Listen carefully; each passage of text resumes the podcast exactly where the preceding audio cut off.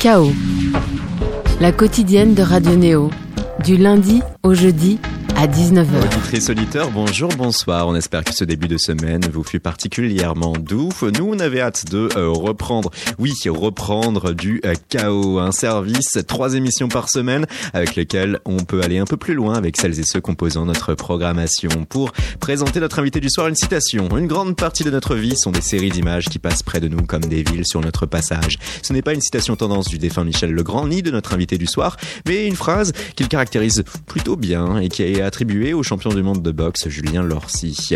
Notre invité, lui, a eu l'occasion en effet d'en voir des villes. Il a pris la route vers l'Est sur ces deux, trois dernières années, allant jusque Saint-Pétersbourg, puis même Tokyo pour fuir les drames de sa vie, se reconstruire. Ce processus humain et personnel a trouvé son prolongement dans la musique. Son second album, Sur Mars, en est la preuve, 10 séquences à l'accent électropop, dont on va pouvoir parler ce soir avec son créateur, Marvin Juno. Bonjour, bonsoir. Bonsoir. Comment ça va? Très bien et vous? Très bien, merci. Et avec nous d'autres personnes qui vont très bien dans les persuadés, à savoir Nel, notre chroniqueur qui revient pour un nouveau café Walden, ou lorsque notre artiste converse avec un de ses semblables, ce soir Armel Pioline du trio Super Bravo, et Julien Barret, linguiste, journaliste, rédacteur pour le site Autour de Paris. Il nous présentera une rencontre présidentielle. Oui, et dans sa quête et sa soif de culture parisienne, il s'est entretenu avec le président de la République de Montmartre. Tout d'abord, extrait sonore. On danse avec Marvin Juno vous êtes sur Chaos sur Radio Néo.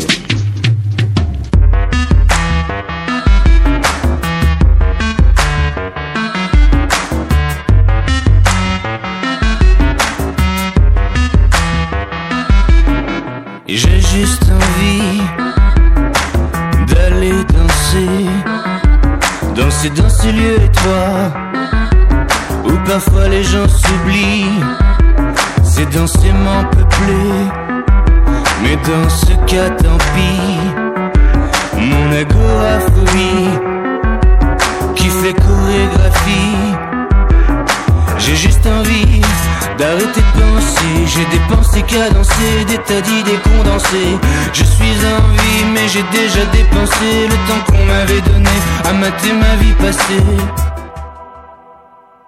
C'est comme une évidence. La mort, c'est pas danser. Alors ce soir je danse, ça m'évite d'y penser. Danse, danse,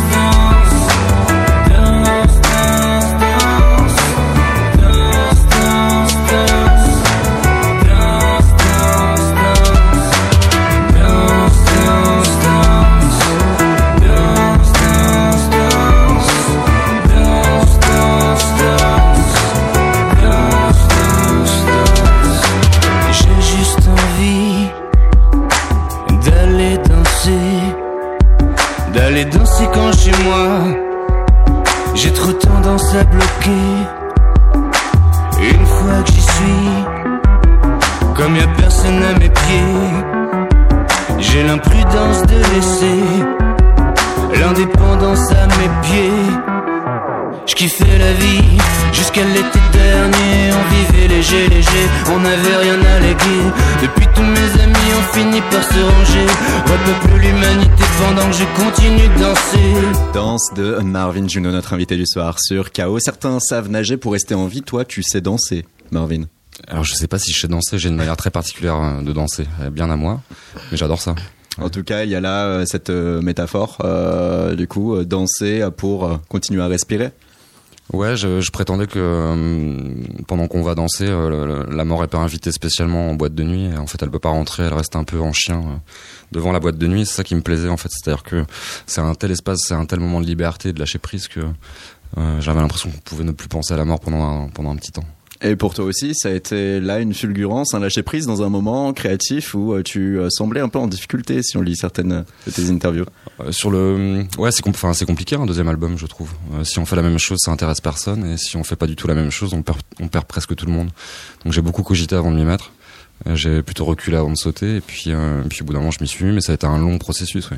Le premier album Intérieur Nuit, on va y revenir dans quelques instants. En tout cas, Danse, voilà, c'est un titre euh, énergique, un tempo euh, enlevé, élevé, et surtout un titre libérateur qui donne un peu aussi la tendance sur cet album. Ouais, c'était en fait c'était c'est presque il, aurait manqué une couleur en fait et euh, c'est vrai qu'en apparence c'est un titre assez léger parce que je, joue vachement sur l'assonance du mot danse un peu dans tous les sens il y a cet usage de l'autotune auquel je tenais pour dater mon album je voulais qu'il soit euh, je voulais que dans 20 ans on puisse se dire ça, ça c'est un produit de son environnement qui marque son temps quitte à ce que ça vieillisse mal et moi ça m'a ouvert plein de perspectives c'est une esthétique que j'aime beaucoup euh, qui me touche dans le rail depuis toujours et dans le hip-hop depuis quelques années. Et je voulais me l'accaparer en fait, voilà. Et euh, donc en apparence, c'est un titre un peu léger, mais enfin, vu le pré-refrain, ce que ce que raconte le pré-refrain, c'est pas si léger que ça. Quoi.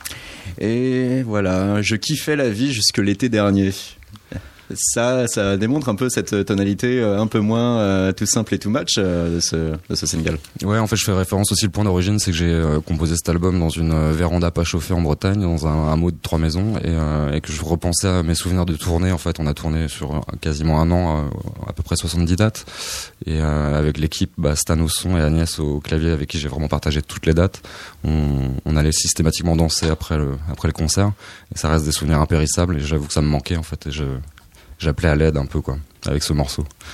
Il y a ça, il y a également d'autres instants qui ont pu euh, du coup te fragiliser personnellement, être incorporés dans euh, ce cycle euh, qui est intimement lié à ton album. il y a eu les ruptures et ça on le ressent. Commencer par la fin, mourir dès le début, comme on sait qu'il n'y a rien après qu'on ait vécu. Tu peux lâcher ma main, j'ai déjà tout perdu. J'ai cru qu'on ferait mieux qu'eux.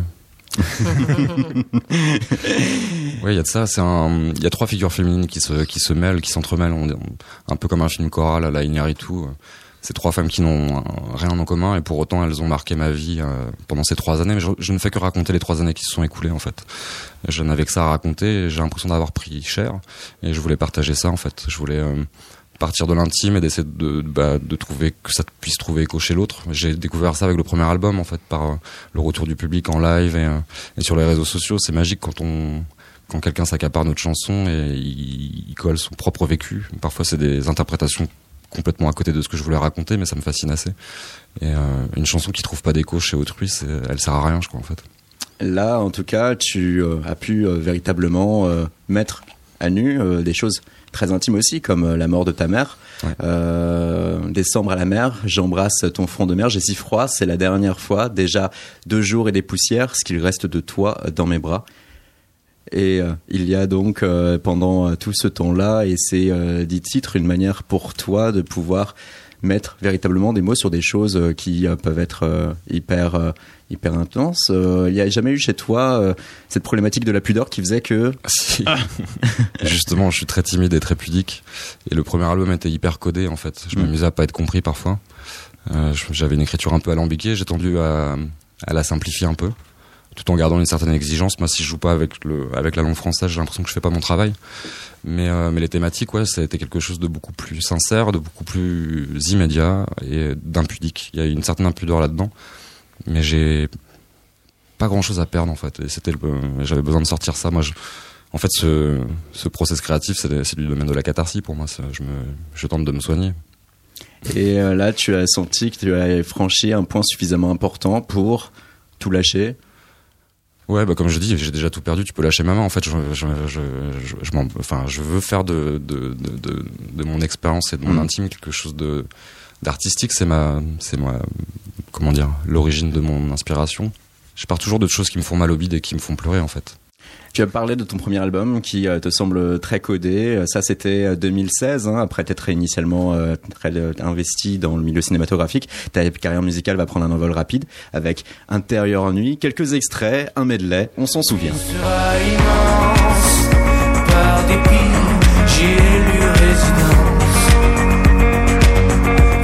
demain est toujours en avance?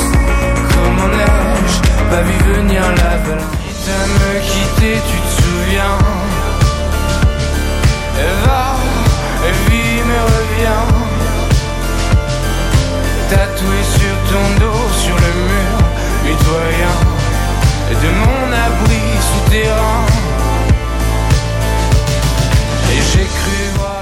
À me quitter, l'Avalanche, Marvin Juno, deux des titres qui forment Intérieur Nuit. Avec euh, cet album, tu décroches le fer, tu es labellisé alors comme l'un des artistes émergents sur lesquels compter en France.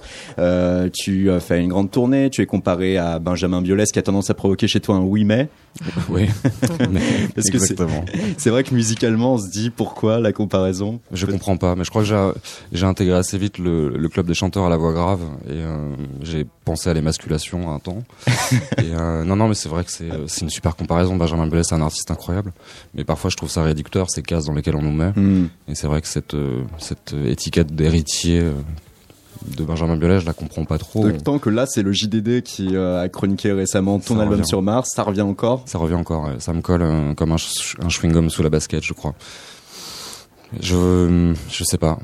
Euh, on n'écrit pas de la même manière, nos, nos instrumentations sont pas les mêmes, mais, mais, mais voilà, après c'est évidemment une belle comparaison. Intérieur Nuit caractérisé comme euh, très cinématographique en référence euh, à ton passé, euh, mais c'est aussi toi ton parti pris. D'ailleurs, tu as sorti même une vidéo plus de 40, mi- 40 minutes où tu fictionnes encore un peu plus cet album sous fond de guerre froide, d'espionnage, de romance. Exactement. Ouais, ouais, ouais. On avait accompagné le premier album d'un d'un moyen métrage de 48 minutes, la durée de l'album.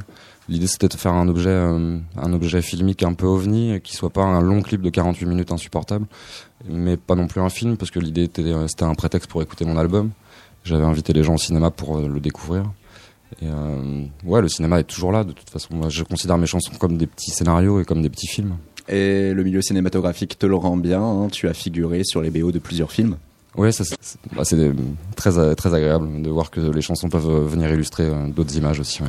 Ça, c'était 2016. Et puis ensuite, patatras, il s'est passé ce qui s'est passé dans ta vie. Te voilà émotionnellement dépouillé. Et là, tu décides de partir. Un voyage, un road trip jusque Saint-Pétersbourg. Quel était euh, Jusqu'à Tokyo. jusqu'à Tokyo Ouais, ouais, je suis parti de Brest euh, et j'ai rejoint Tokyo sans prendre l'avion. En fait, c'était tout un tout un périple et un, un, un rêve d'ado quoi. Et donc j'avais rien à faire à Brest, histoire de partir le plus loin possible et de partir de l'Atlantique pour rejoindre le, le Pacifique.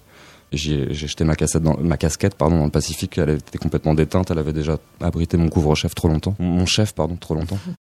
Et oui, après moi je considère ce voyage comme un- une parenthèse dans le dans le process créatif justement. J'ai essayé d'oublier le chanteur. J'ai essayé d'oublier. Enfin voilà, j'avais besoin de de me faire des vacances créatives entre guillemets. Donc j'ai pris des photos, j'ai pris des notes aussi. euh. J'ai toujours euh, tenu un carnet de bord, un carnet de route, de voyage, mais c'était souvent avec des choses factuelles. Et là j'ai fait un effort littéraire. Mais j'ai toujours pas relu et je sais pas quoi faire de ces carnets. Mais mais voilà. Et c'était euh, à mon sens ça a pas vraiment inspiré le cet album du tout. C'est plutôt euh, une soupape entre les deux euh, entre les deux parties de composition et d'enregistrement de l'album. Souvent, le voyage, ça va être le prétexte pour fuir, se recentrer, rencontrer d'autres cultures, se refaçonner. Toi, tu avais une idée préconçue du voyage?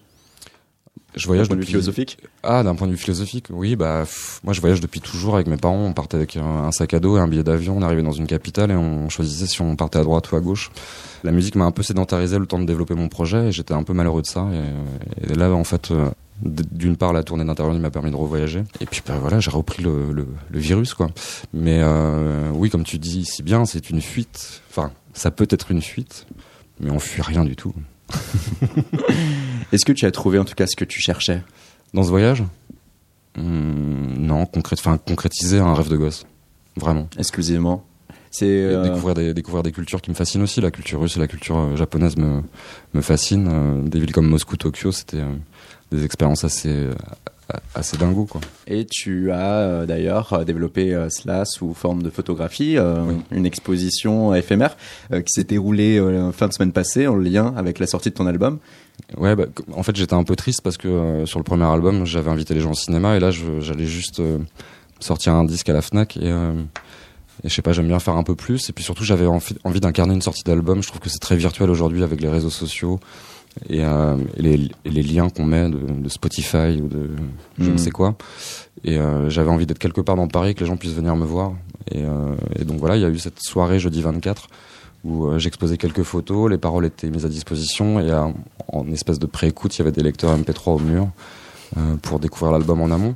Et voilà, c'était l'histoire de vraiment être être quelque part et dire voilà, venez me voir. le personnifier et montrer que voilà, c'était forcément un jour particulier. Oui, en plus de ça, c'est vrai que ça peut être aussi une soirée parce qu'on sait que les les titres sont disponibles à minuit le vendredi. Enfin, je- oui.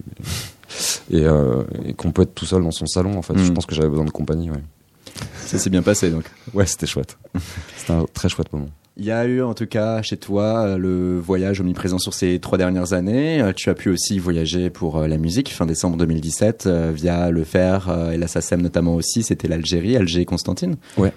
Quel retour à ce moment-là? Ah, c'est incroyable d'aller jouer à l'étranger, moi je trouve. Euh, bon après l'Algérie c'est un, pays francophone, donc là le, rapport est tout autre. Mais je sais pas, j'ai, euh, on a joué donc à Alger et Constantine et euh, un public très particulier où on avait là cette, sensation d'amener un, un, vrai moment de liberté et de, de lâcher prise, bizarrement. ce que je disais tout à l'heure de la danse, mais c'est-à-dire qu'à la fin des concerts, la salle était debout et dansait, et il y avait quelque chose de de très beau à observer, surtout sur une jeunesse algérienne en fait. Et, euh, et après ça a été tout autre rapport en Roumanie. Euh, Timișoara à ce moment-là, c'était la fête de la musique euh, le 21 juin dernier donc. Et, en fait j'ai quand j'ai voyagé, euh, on a fait le Brésil aussi et, euh, et ça n'a jamais été devant des expatriés en fait, ça a toujours été devant des étudiants en français, donc avec des niveaux très différents. Et moi c'était compliqué pour moi de trouver mes interventions en fait entre les chansons de savoir doser. Je parle pas portugais, je parle pas roumain, et, euh, donc voilà. Mais c'était euh, c'était une expérience assez unique de voir aussi que ces euh, ces chansons captent l'attention sans être vraiment comprises, comme si tout d'un coup le verbe était un peu accessoire. Quoi. Quel sera, tu penses, le langage des premières personnes qui vont coloniser Mars? Si tant est qu'il y en ait un. Si tant est qu'il y en ait un. Il y a quand même de fortes chances qu'il parle anglais, non? Sur Mars, là, c'est ton deuxième album et euh, un point géographique pour le titrer, euh, car tu as été fasciné par euh, ce procédé de loterie pour tenter de trouver des personnes cobayes pour aller vivre sur Mars. Oui, oui. Moi, c'est une amie qui me racontait ça, qu'elle s'était inscrite et je J'étais subjugué par ce... Un voyage sans ticket retour Ouais, voilà. Et puis, euh, ces premiers vols habités, ils sont très, très aléatoires, quoi. Et on sait pas trop sur euh, là où ils vont arriver et euh, comment ça va se passer. Je trouvais ça assez étrange. Euh, de... Plus de 200 000 personnes. Hein, ouais, ouais, ouais. Après, ça fait, ça fait rêver plein de gens. Moi. Mm. je sais pas, ça me fait pas, ça me fait pas. Enfin, je me dis qu'il faut vraiment plus avoir d'attache, quoi. Et, et c'était ça. Et puis après, j'y aimais les plein d'autres choses. C'est-à-dire que moi, je, je suis, j'ai mis j'ai quitté mon domicile euh, un 21 février au, matin et, euh, et j'avais l'impression de partir sur Mars aussi. voilà, il y avait tout, tout, un tout un tout un tas de choses. Le jour de ton anniversaire en plus? Oui, oui. Voilà, c'est une collection de, de, choses de ce type. Et puis Mars parce que euh, j'ai eu l'impression de vivre sur une, une, autre planète pendant trois ans là une autre planète, suite notamment à l'ensemble euh, de ce qu'a pu euh, mailler ta vie personnellement, émotionnellement. On va rentrer dans le vif du sujet avec le titre éponyme tout de suite sur Chaos, sur Radio Néo, sur Mars de Marvin Juno.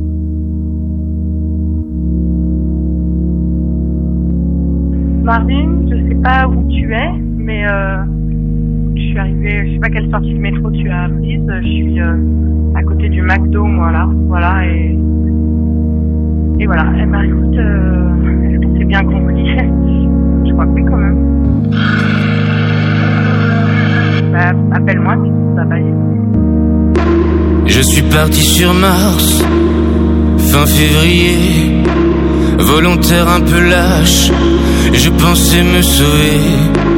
Le livre blanc poche et des vêtements froissés. Je voulais que tu saches que tout va me manquer, que tout va me manquer, que tout va me manquer, tout va me manquer.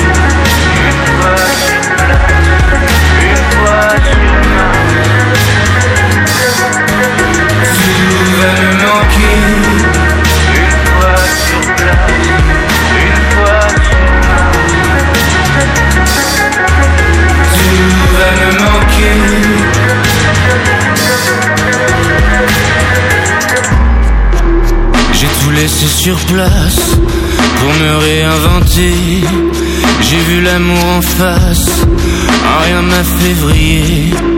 Désolé pour la casse, je n'ai rien inventé. On est de cette race qui aime tout bousiller.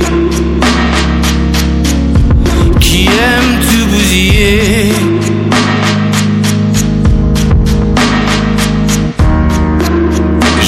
Regarde l'espace et tout le temps passé. Je vois ce qu'il se passe, je plains l'humanité. Tout ce monde hélas, il va bientôt tomber. Vous me rejoindrez sur Mars, on pourra parler du passé. On pourra parler du passé. Tout va me manquer. Tout va me manquer. Une fois sur place, une fois sur Mars.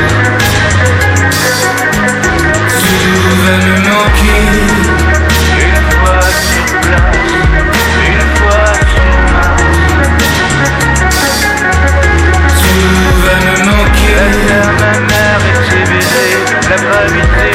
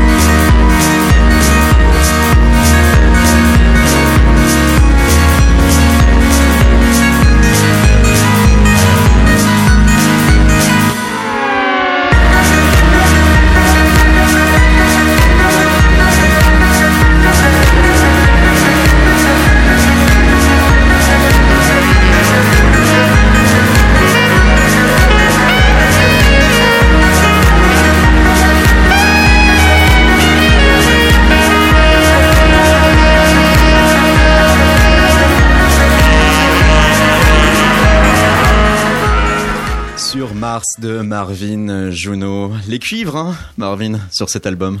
Ouais, c'est mon copain. C'est Adrien Soleiman. Adrien Soleiman, que l'on salue, qui euh, fait partie de ces gens qui ont été euh, très liés à ce euh, projet, que tu remercies d'ailleurs hein, dans tes crédits album. Et on va en parler de la musicalité. Tout d'abord, un rappel, on n'est pas seul sur le plateau. Nel, Oui. qu'as-tu pensé de ce morceau? Écoute, euh, c'est marrant, il a, il, a, un- il a un flow qui est très, euh, très au fond du temps, très, très sensuel, très, très langoureux. c'est un petit peu ta marque, quoi, je trouve. Je trouve ça très, très, euh, ouais, très, très suave. Voilà. Merci. Pas si c'est un truc conscient, mais en tout cas, ça fait partie de ta patte, de ta signature, et c'est vraiment, c'est vraiment euh, très singulier, quoi. D'accord. Très Merci. chouette. Super bravo, incarnation. Qu'avez-vous pensé de ce morceau? Moi, je m'appelle Armel, hein, quand même. J'ai un nom, j'ai un nom dans la, Je dans trouvais la ça vie. marrant. Ouais, mais ça me va très bien. Euh, bah, c'est, c'est super. Je suis con- hyper contente de découvrir euh, la musique de Marvin Juno. Euh, c'est super. C'est magnifique. Je trouve que c'est super bien écrit. euh, et ça va me, me réconcilier avec euh, l'autotune, avec lequel j'ai un peu de mal. hein. Il n'y en a pas partout. Ouais, ouais, bah, je, viens d'entendre, là, le morceau, il n'y en avait pas du tout. C'est super beau, c'est magnifique. On dirait Murat, euh, qui, qui serait né euh, au 21e siècle. euh, et c'est super beau. Je suis complètement emballée, moi. Et Julien Barret qui nous a rejoint. Bonjour. Bonjour, bonjour. Julien, ce C'est- morceau. C'est précisément à propos d'autotune que je voulais intervenir, mais je vous ai vu en parler hors antenne. Mais ce serait sur les réactions que ça suscite. Euh, je m'intéresse beaucoup au rap et les gens de, de ma génération qui ont 30, 40, ils, sont, euh, ils, ils portent parfois des t-shirts, mais c'est pas tout le temps le cas. Le rap, c'était mieux avant. Et il n'y a pas plus conservateur que les amateurs de rap. Et tous les vieux amateurs de rap, ils trouvent que l'autotune, c'est absolument inadmissible, que c'est de la merde, que c'est de la non-musicalité. Et je leur dis, mais les musiciens eux-mêmes, en tant que que, que qu'outil musical, euh, tu peux pas dire que c'est nul. Il y, a, il y, a, il y a une utilité et une inventivité. Et les réactions des gens sur toi utilisant l'autotune. Euh, L'autotune, j'ai l'impression que c'est clivant. Il y a des gens qui ont cru que j'étais parti en cacahuète euh, parce que dans c'était le second extrait qui est de euh, sortir en décembre ou quelque chose comme ça, et les gens ont eu très peur. J'ai eu quelques messages après coup. Ils sont rassurés parce que finalement c'est plutôt clairsemé au sein de l'album. Évidemment que j'ai pas tout chanté à l'autotune et et voilà moi c'était il aurait manqué cette couleur je crois comme je le disais tout à l'heure je voulais que mon album soit daté quitte à ce qu'il vieillisse mal euh, mais après moi je partage ce point de vue euh, je sais pas si on a le temps de développer un peu sur le hip hop mais moi je suis un grand fan de hip hop et je voilà euh, je, je suis aussi un grand conservateur de l'âge d'or entre 95 et 2005 on va dire et j'ai détesté quand le crunk est arrivé d'Atlanta avec euh, toute cette phase électro ces boîtes à rythme et, et l'usage de l'autotune plus tard et depuis deux ans, bah, j'avoue que je suis complètement conquis par tout ça. Depuis deux trois ans, et des artistes comme Booba, Damso, PNL, j'écoute quoi. Hmm. Je prends un kiff monumental.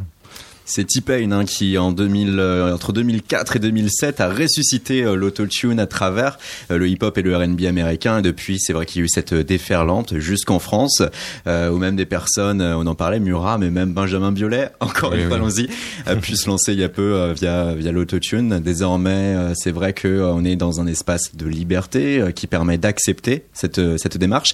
Et Marvin, pour toi, avec cet album, tu l'as dit, tu voulais être terriblement 2019.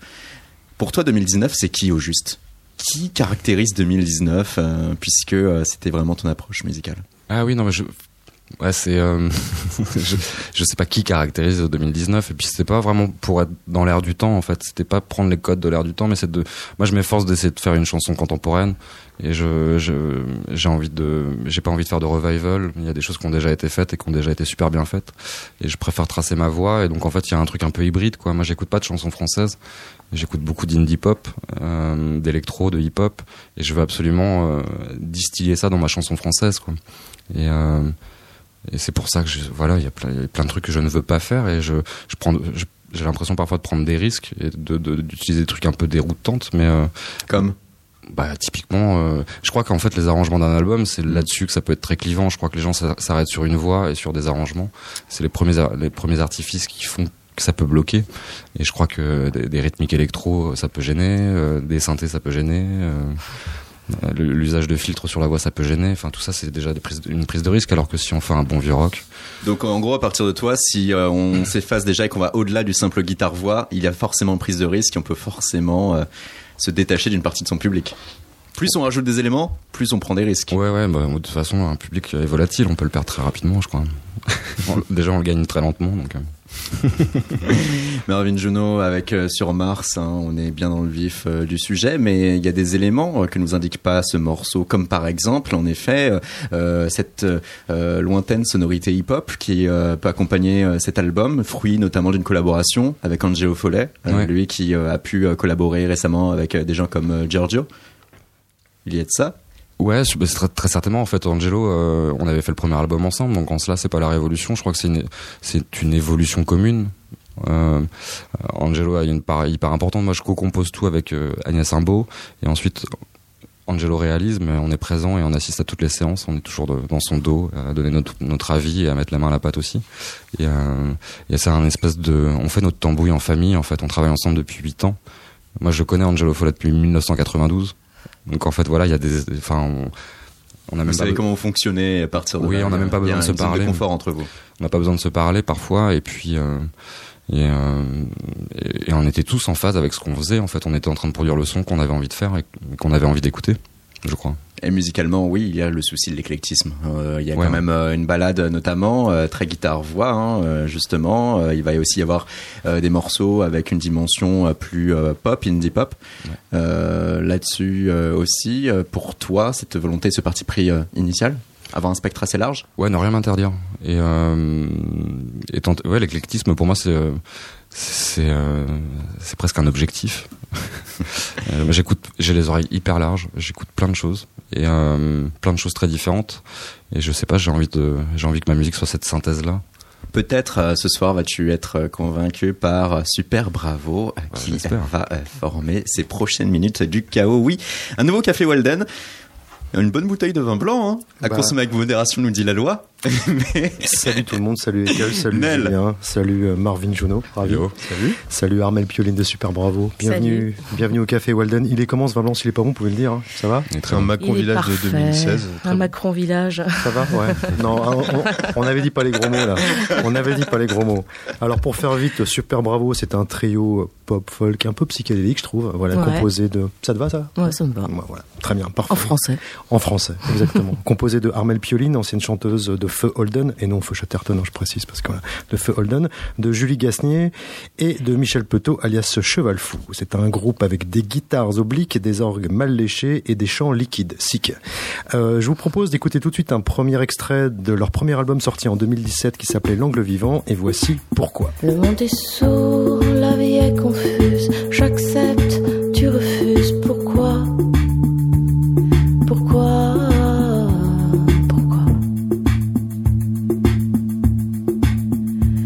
d'un coup, tremble l'avenir, la série de souvenirs. Pourquoi? Pourquoi? Pourquoi? Si l'amour court à travers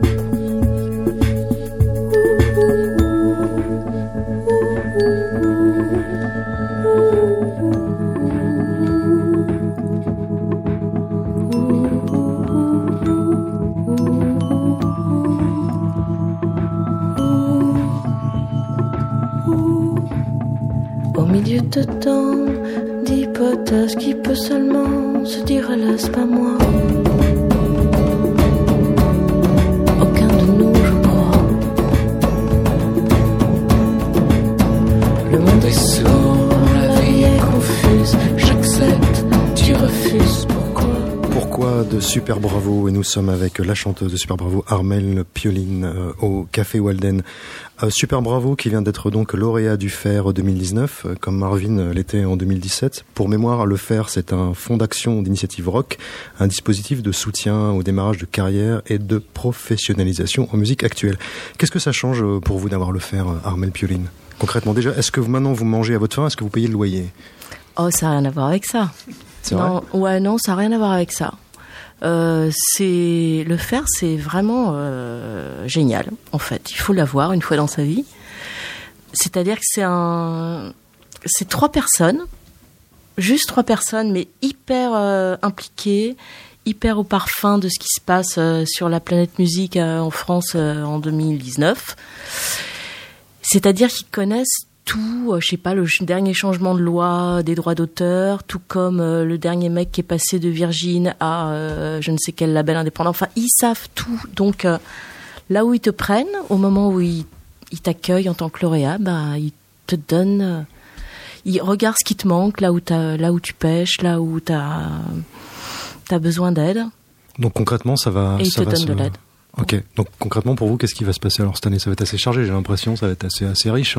Bah ouais, enfin, est-ce que c'est grâce au fer? En tout cas, le, le, fer euh, donne une confiance de dingue. Et puis euh, voilà, et là, euh, là, on, on, est en train de, de bûcher sur le prochain album. On vient d'enregistrer un EP qui sortira, je pense, assez vite en mars là. Et puis voilà, ça, ça va être le début d'un processus de nouvel album. Et le faire, bah, par exemple, typiquement, il est là pour, je sais pas, euh, nous aider à acheter un petit peu de matériel, euh, à se mettre en, connexion avec les bonnes personnes. euh. il nous manque, je sais pas. Enfin, c'est tout, c'est super. Mais donc on avance. Ah bah génial, bah on, on est ravis pour vous.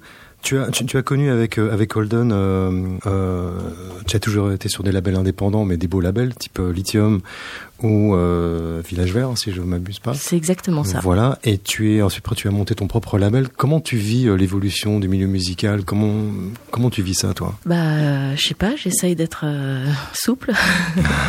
C'est plus difficile, c'est différent, c'est Je sais pas, franchement, je, je saurais pas dire. J'ai eu euh, le sentiment à une époque euh, où mes belles années euh, étaient derrière moi, tu vois, parce que c'était c'était une sorte de fête de signer sur un label, ça t'impliquait pour très longtemps, tu signais avec un éditeur pour la vie, tout ça. Avec le recul maintenant, je trouve qu'il y a un côté beaucoup plus euh, éphémère où tu t'engages pour quelques titres, tu t'engages pour quelques années. C'est autre chose. euh, c'est une autre façon de travailler. Tout est beaucoup plus euh, ramassé, on va dire. C'est moins, euh, t'es moins maqué avec un, un label, t'es moins maqué avec un, un éditeur, il me semble. Et ça a un côté euh, aussi assez chouette parce que parce que voilà, ça, donne plein d'ouverture au changement. Ça veut dire que tu peux, toi en tant qu'artiste, évoluer, passer sur une autre maison de disque et tout ça.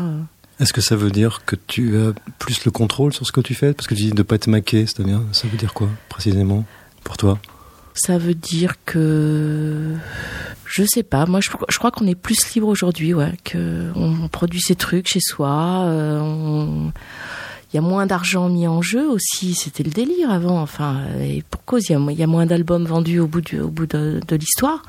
Mais moi, quand j'ai commencé, même sur des labels indépendants, c'était hallucinant les, les thunes qu'ils mettaient dans un disque, euh, sur un clip. C'était n'importe quoi. C'était vraiment n'importe quoi. Mais Jean-François Cohen qu'on a reçu ici au Café Walden nous racontait que lui il hallucinait sur euh, juste la, la pré-prod où on l'emmenait simplement Non, visiter oui, des oui. studios un peu partout. Il disait ok je suis dans une Mercedes pour visiter des studios. Non, mais c'était n'importe quoi. C'était abusé, en fait. Euh, c'était abusé. Bon, donc cette espèce d'âge d'or, euh, avec un peu or plaqué, euh, plaqué or, euh, et, me semble-t-il révolu, à part pour vraiment le haut du panier, où je pense que vraiment les stars euh, vivent encore ça de façon un peu... un peu une bulle qui n'existe pas vraiment, quoi, un peu hors sol. Maintenant, bah, tu es un peu plus responsable. Tu vois, d'ailleurs, le fer, par exemple, pour revenir à eux, tous ces jeunes, nous, on fait vraiment partie des seniors du fer, mais la moyenne d'âge, ça doit être 25 balais. Et on nous apprend à gérer ta carrière, déposer bien tes morceaux, euh, signer les bons contrats et tout ça. Ah, moi, mon premier contrat, j'ai dû le signer en 98. On, était largué total. Enfin, c'était, ça se faisait sur un, coin de table de bistrot. euh, c'était, euh, c'était autre chose, mais c'est bien. La vie évolue. euh, faut pas rester coincé euh, dans des vieux modèles à la con. Je disais tout à l'heure qu'il y avait une dimension psychédélique euh, chez Super Bravo. C'est un truc qui m'a vraiment frappé quand je vous ai vu sur scène. J'avais l'impression de voir un petit peu les Spaceman 3 euh, qui, se- Ah, Génial. qui se Ça me fait reformaient. plaisir. Ah non, mais c'était voilà. Est-ce que c'est une dimension qui va qui va rester sur la suite de ce que vous faites Bah ouais, je pense que l'élément le plus psyché de notre petit trio, c'est Michel, euh, le guitariste, qui, qui officie depuis, euh, on va dire, euh, quelques décennies en- sous le nom de Cheval Fou, et qui a été vraiment biberonné à ça, au psychédélisme, au pédale. euh, voilà, c'est pas c'est pas de l'autotune, c'était là pour le coup, c'est vraiment daté aussi dans un autre style, c'est-à-dire une réverb de fou, un délai pas possible, le truc qui s'arrête jamais, qui donne lieu à l'impro. euh, et évidemment, euh, sa nature prend un peu le dessus euh, dans, dans les guitares qu'il fait pour, pour nous. Après, euh, nous, euh, Julie et moi, on est très pop, pop anglaise, pop américaine. Alors justement, euh, vous, faites partie des artistes qui euh, qui a une culture vraiment euh, très anglo-saxonne, musicale, Mm. et pourtant tu es très attaché à t'exprimer en français. Ce que Ouais. tu faisais déjà avec brio au sein de, de Holden. C'est quoi ton rapport à la langue? Comment ça s'est fait? Pourquoi le français? Bah parce que c'est une langue géniale, je trouve. hein. C'est trop beau. Alors après, c'est vrai que de faire le lien entre le la musique qu'on aime, qui est vraiment très clairement euh, euh, imbiber de, pop, de rock euh, anglo-saxon, mettre du français dessus, parfois c'est balourd, c'est ça sonne pas pareil. Il faut choper un swing différent, des rimes différentes, euh, et c'est un bel exercice. Moi, j'ai habité 4 ans à Dublin, donc je suis rentrée. C'est là que j'ai fait mon premier groupe, donc c'était vraiment tout en anglais. J'avais un projet qui s'appelait Happiness in Sexyland. On écrivait en anglais. Et puis, puis quand je suis rentrée à Paris, on a été signé sur Lithium assez vite, avec quelques deux trois morceaux en français qu'on venait d'écrire avec Holden. Et euh, ça, ça nous a ouvert une brèche euh, qu'on a voulu euh, creuser en fait, parce que l'anglais, en habitant à Paris, c'est plus ta langue vraiment.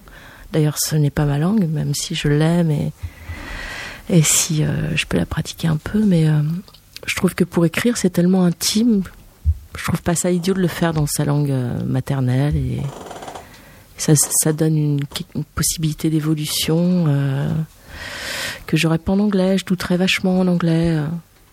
D'accord. Voilà, C'est toi qui écris tous les textes hein, sur- Dans Super Bravo, non, il y a Julie qui, qui, on toi. a écrit des trucs à quatre mains et puis euh, elle a écrit un ou deux morceaux. euh.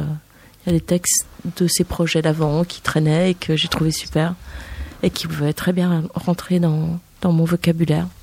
Est-ce que tu te sens appartenir à une nébuleuse? Tu te dis, tiens, je me sens proche de ces gens-là. Bon, je sais que je vois à peu près, on, on te Mhm. voit souvent sur les siestes acoustiques, euh, traîner autour de JP Nataf, tout ça. C'est un petit peu ta famille, tout ça, tous ces gens-là? Ouais, après, ça fait tellement longtemps que, que je suis sur, euh, sur Paris, à faire de la musique. euh, ouais. les, les nébuleuses euh, vont, viennent. euh, et c'est super. Dans cette nébuleuse, il y avait un certain David Lafort dont vous avez repris un morceau qui s'appelle Un baiser, une bombe, et je propose qu'on l'écoute maintenant. Un baiser, une bombe de ta bouche explose sur ma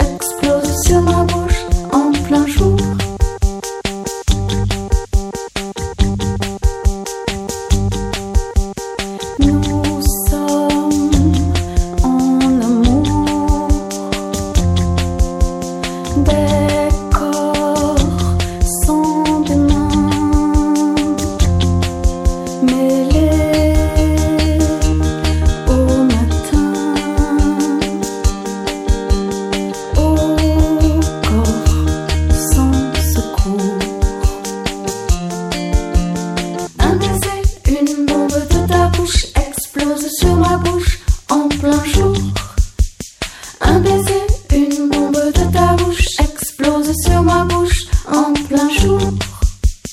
Un baiser, une bombe de ta bouche explose sur ma bouche en plein jour. Un baiser, une bombe de David Lafort, repris par Super Bravo. Super Bravo, Armel Pioline qui était avec nous. C'est quoi les projets sur cette année pour la scène? Bah, la scène, c'est un peu en stand-by. On va faire quelques chouettes concerts que j'attends avec impatience avec Belin, avec Malik Judy, qui est un autre euh, lauréat du fer, et voilà, quelques jolies dates comme ça. Et puis on va faire une, euh, on a un EP qui sort en mars. On va faire un showcase parisien. Voilà, sur le label euh, de Catel que nous allons recevoir aussi ici. Super, voilà. Donc on sort ce projet sur Fracas, le- ce label de, de, de gonzesse, on peut dire. Et puis cette année, ben, en écriture, euh, enregistrement d'un nouvel album. Ah bah, c'est super. Bah, on attend ça avec impatience. Merci. Marvin Juno, ça match musicalement avec Super Bravo? Euh, terriblement. Moi, j'ai donc euh, reconnu le, le premier morceau, le premier extrait de tout à l'heure. Je l'avais entendu sur une autre radio, ou peut-être sur Radio Neo d'ailleurs. J'avais ad- adoré, sans savoir qui c'était. Je suis très très ravi de. Et là, elle fait un grand hurrah. De cette rencontre. Yes. Non, non, non, elle fait un super hurrah. Merci Nel, merci Armel. hein, vous pouvez intervenir à tout moment de cette émission. Vous êtes sur Radio Néo à l'écoute de euh, KO, une émission et des chroniqueurs. Alors, une question tout sauf innocente, euh, messieurs, dames. Pour vous, Montmartre, c'est quoi? Là, là? Ah ouais, là, là, là, tout de suite. Ah bah, Les vignes. Ouais, ouais. Ouais, c'est une bonne réponse. Julien Barret, linguiste, journaliste, rédacteur pour Autour de Paris. Dans ta soif de découverte du patrimoine parisien, ton chemin a croisé celui de la République de Montmartre. La République de Montmartre, c'est comme euh, ces républiques imaginaires qui existent, qui, qui sont fantaisistes. On pense euh, à Groland, par exemple, qui est une république euh, vraiment drôle, qui a d'ailleurs son siège à Montmartre. Il y a d'autres euh, choses comme la République du Frioul à Marseille. Et la République de Montmartre, c'est, euh, du folklore. Effectivement, euh, bien vu. C'est effectivement les vignes qui, qui symbolisent au départ un mouvement de d'affichistes opposés au modernisme, Francis Poulbeau. Poulbeau, on connaît les, les petits Poulbeau. Les petits Poulbeau, euh, c'est euh, c'est ces petits gamins de, de Montmartre. En fait, ça se passe en 1920-1921. Ils sont euh, cinq comme ça, euh, dans la continuité d'Aristide Bruand, dans la continuité des Les grands chansonniers. Des chansonniers, des, des cafés, des de, de Montmartre, et opposé en fait, c'est ça qui est intéressant, à ces, euh, ces artistes du bateau lavoir, ces euh, Braque, Picasso, etc., qui vont quitter Montmartre pour Montparnasse parce que les prix sont trop chers. Ils sont opposés à cette euh, bohème, ils sont opposés au jazz, au, tango, et il y a un petit côté conservateur chez eux.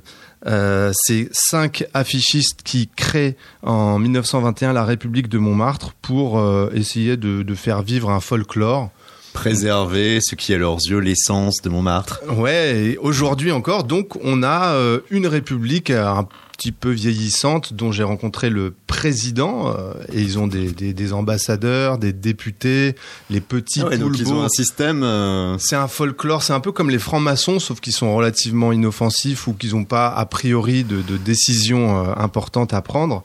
Et euh, ils perpétuent une tradition folklorique, la fête et quelques œuvres de bienfaisance pour les, les petits poulbeaux. J'ai donc rencontré Alain Cocard à Montmartre, au siège de la République, euh, dont on va parler après. Montmartre. Et, et la- la- le territoire de la République de Montmartre, il est mondial. Hein, donc je vous réponds, là, je veux dire, on a des, on a des, des intronisés, je dirais, au Japon, euh, au Japon, euh, en Amérique du Sud, en Argentine, en Italie, en Italie beaucoup, euh, en Allemagne, en Suède, en Norvège. Je veux dire, voilà, il y a pas, on, c'est pas, c'est un esprit euh, de, de Montmartre, c'est pas euh, un, un passeport ou, euh, un- ou une identité euh, liée. C'est plutôt, faut que ces gens-là aient l'esprit de la République de Montmartre. Et qu'est-ce que c'est alors cet esprit? Ouais, C'est un, esprit frondeur, de- c'est un esprit d'abord de solidarité et frondeur. Montmartre, la République de Montmartre, comme vous le verrez, a défendu euh, euh, beaucoup euh, le site de Montmartre, s'est battu notamment pour que les vignes existent encore à la place d'un projet immobilier. Elle a fait reculer dans les années 20 le- la, ville de Paris, hein, qui voulait construire, qui voulait construire des, immeubles sur ce terrain-là. Aujourd'hui, on s'est encore battu dans ces dernières années pour rénover la Cité des Arts. On a réussi, puisque le prochaine biennale, euh, les 10 et 11 novembre, va avoir lieu à la Villa Radet, qui est un lieu magnifique, euh, qui est, je sais pas si vous connaissez, en face de la statue Dalida. Hein, et maintenant, c'est un lieu, ça, c'est devenu un lieu euh, de création et d'échange qui va, qui va, à mon avis, être euh, bien ça va repartir dans Paris. Et je crois que c'est très bien pour, c'est très bien pour Montmartre, tout ça. Tous les lieux de Montmartre ont l'esprit de la République de Montmartre? Plus ou moins, attendez, on peut pas leur, hein, certains restaurants ou autres. On peut pas s'approprier tout le monde. On peut pas s'approprier tout le monde. On essaye nous, hein, et, et on n'a pas, on n'a aucune exclusivité. Donc, on a quand même une grosse pression économique. Euh, il y a- Montmartre subit une grosse pression économique de la part de- des touristes. Il y a à peu près 12 millions de touristes à Montmartre.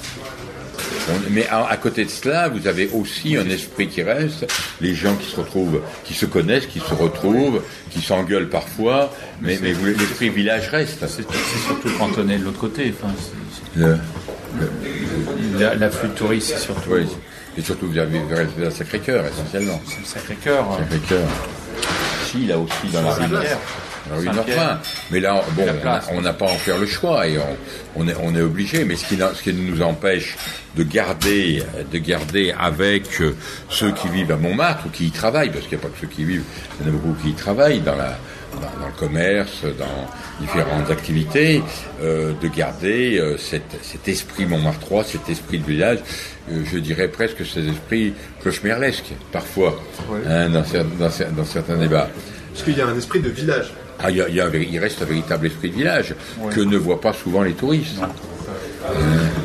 Vous avez des liens avec d'autres euh, républiques? La, la République annule à Lyon, on a fait partie de la Fédération des, des, des communes libres et des républiques libres de France, voilà.